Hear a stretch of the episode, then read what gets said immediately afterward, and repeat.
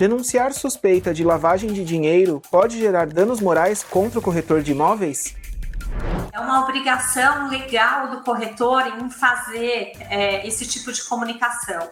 Então, ele não pode ser penalizado com é, danos morais, por exemplo, de uma coisa que a lei impõe para ele, né, como obrigação. Se ele tiver uma suspeita e ele não denunciar, e efetivamente for por algum outro motivo definido depois que aquela era uma lavagem de dinheiro, ele pode ser responsabilizado junto com a pessoa que fez a lavagem de dinheiro. Então, para ele vai ser muito pior, porque ele pode ter o cancelamento do Cresce, ele pode ser inclusive preso. A obrigatoriedade, inclusive, de se você não participou de nenhuma atitude, nenhuma negociação onde houve suspeita, você faz uma declaração negativa. Anualmente há essa obrigação de declaração negativa. Então, se não houve, você faz a negativa, e se houve pontualmente, você tem que fazer por obrigação legal e não, não incide é, danos morais.